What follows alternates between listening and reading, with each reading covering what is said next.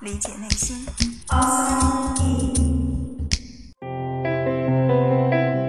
欢迎来到 Outside In，我是冰峰。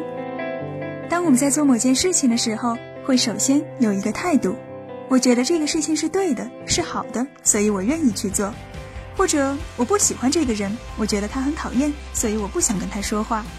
态度往往能够预测我们的行为，因此在投票之前会有各种各样的民意调查，而当你真正了解一个人之后，也会很容易的能够猜到他会有怎样的反应。行为通常是被态度所指引的。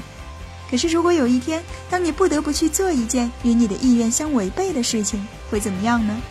你是会更加的讨厌这件事情，还是会转而开始认同？在心理学史上就有这样一个经典。而又巧妙的实验。想象自己是实验的一名被试者，在报名的时候，你已经知道了实验的名称，叫做行为测量。当你来到实验室的时候，工作人员首先给你一个托盘，上面有十二个线轴，你的任务是用一只手逐个的拿起线轴放到桌上，再放回去，不断重复这样的动作，持续三十分钟。然后你会开始第二项任务。把一块钉板上的四十八个螺栓按照顺时针的方向，每个旋转九十度，同样重复做三十分钟。是不是觉得这个实验很无聊？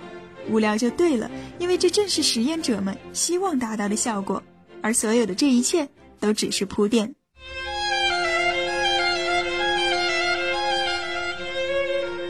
在完成了一个小时的无聊任务之后，你需要填写一个问卷。研究人员会有一个开场白，试图向你解释整个实验的安排。他会这样说：这个实验其实是分 A、B 组的，你被分到的是 A 组。A 组在开始之前是没有人跟他们介绍实验情况的，而 B 组的话会事先有一个人给他们做简短的介绍。介绍不会透露具体的内容，但是会告诉他们说这个实验很有趣等等。听到这里，你可能会在心里犯嘀咕：这个实验哪里有趣了？明明就很无聊。而就在这个时候，门口会跑来一个人，把工作人员给叫出去。几分钟之后，他又回来了，表情略有些迟疑。他会对你说：“啊，实在不好意思，刚才接到电话说，之前那个一直向 B 组做介绍的人生病来不了了。可是现在外面还有一名 B 组的被试者在等着，他自己呢不能够离开这个房间，所以想问问你，是不是愿意临时顶替一下那个介绍者的角色？”如果你愿意的话，他可以给你一美元作为报酬。大多数被试者都会同意帮这个忙，然后工作人员会告诉你大概要说些什么。主要的意思是这个实验的任务非常的有趣，我刚刚做完，感觉很兴奋。整个介绍大约持续两分钟，而两分钟之后，你会被带回刚才的房间，继续完成你的问卷。起来似乎有些复杂，我们再来整理一下。首先，你需要花一个小时去完成一项非常无聊的任务，然后你为了帮工作人员一个忙，要对新的被试者撒谎说这个任务其实很有趣。最后，你还要完成一份问卷。这就是整个实验的过程，每一步都是精心设计的。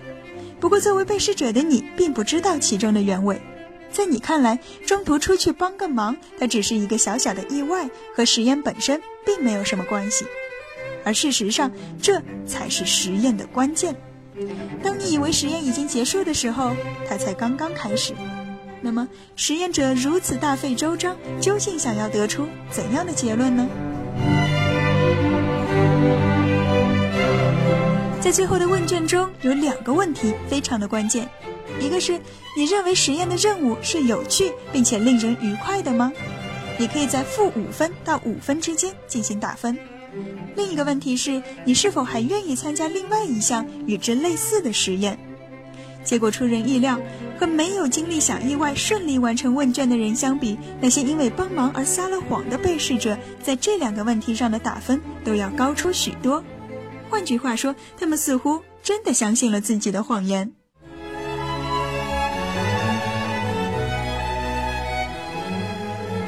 无聊到有趣，这中间的态度转变到底是如何发生的呢？会不会仅仅是因为帮了忙而感到高兴，或者一美元的报酬让他们觉得物有所值呢？实验的结果告诉我们，并不是这样的。因为除了这两组被试者之外，还有第三组，他们同样经历了帮忙和撒谎，只不过获取的报酬从一美元变成了二十美元。按理说，拿了更多的钱，应该会更喜欢这个实验。可事实上，他们给出的全都是负分。也就是说，虽然拿了二十美元，但他们内心依然觉得这个实验很无聊。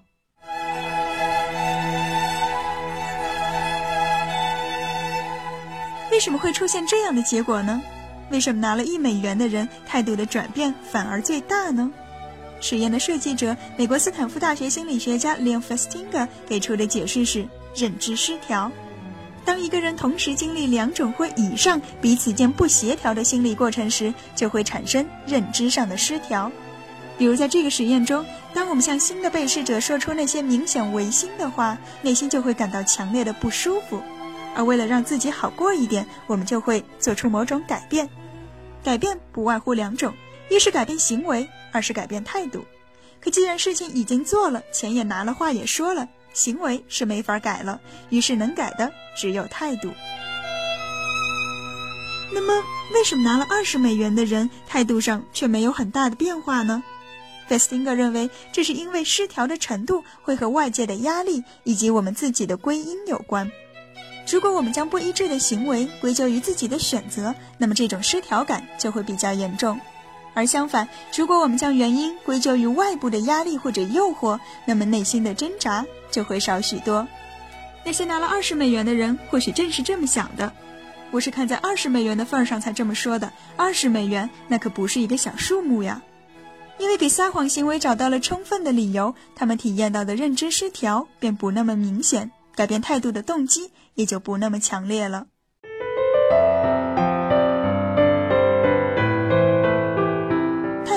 可以决定我们的行为，而行为同样也能够影响我们的态度。也许在刚开始你并不喜欢某项活动，可是真的参与之后，也会享受整个过程。那些原本对班级毫不关心的孩子，在成为班干部之后，会逐渐的融入到集体当中。而一些恐怖分子也会利用同样的手段，给无辜的人们一次次洗脑。改变行为可以在一定程度上影响人的态度，这种影响可以是正面的，也可以是负面的。了解其中的道理，会让我们更理解他人的行为，更明白自己的感受，更知道如何帮助别人，也更不容易被坏人利用。探索大脑，理解内心。outside in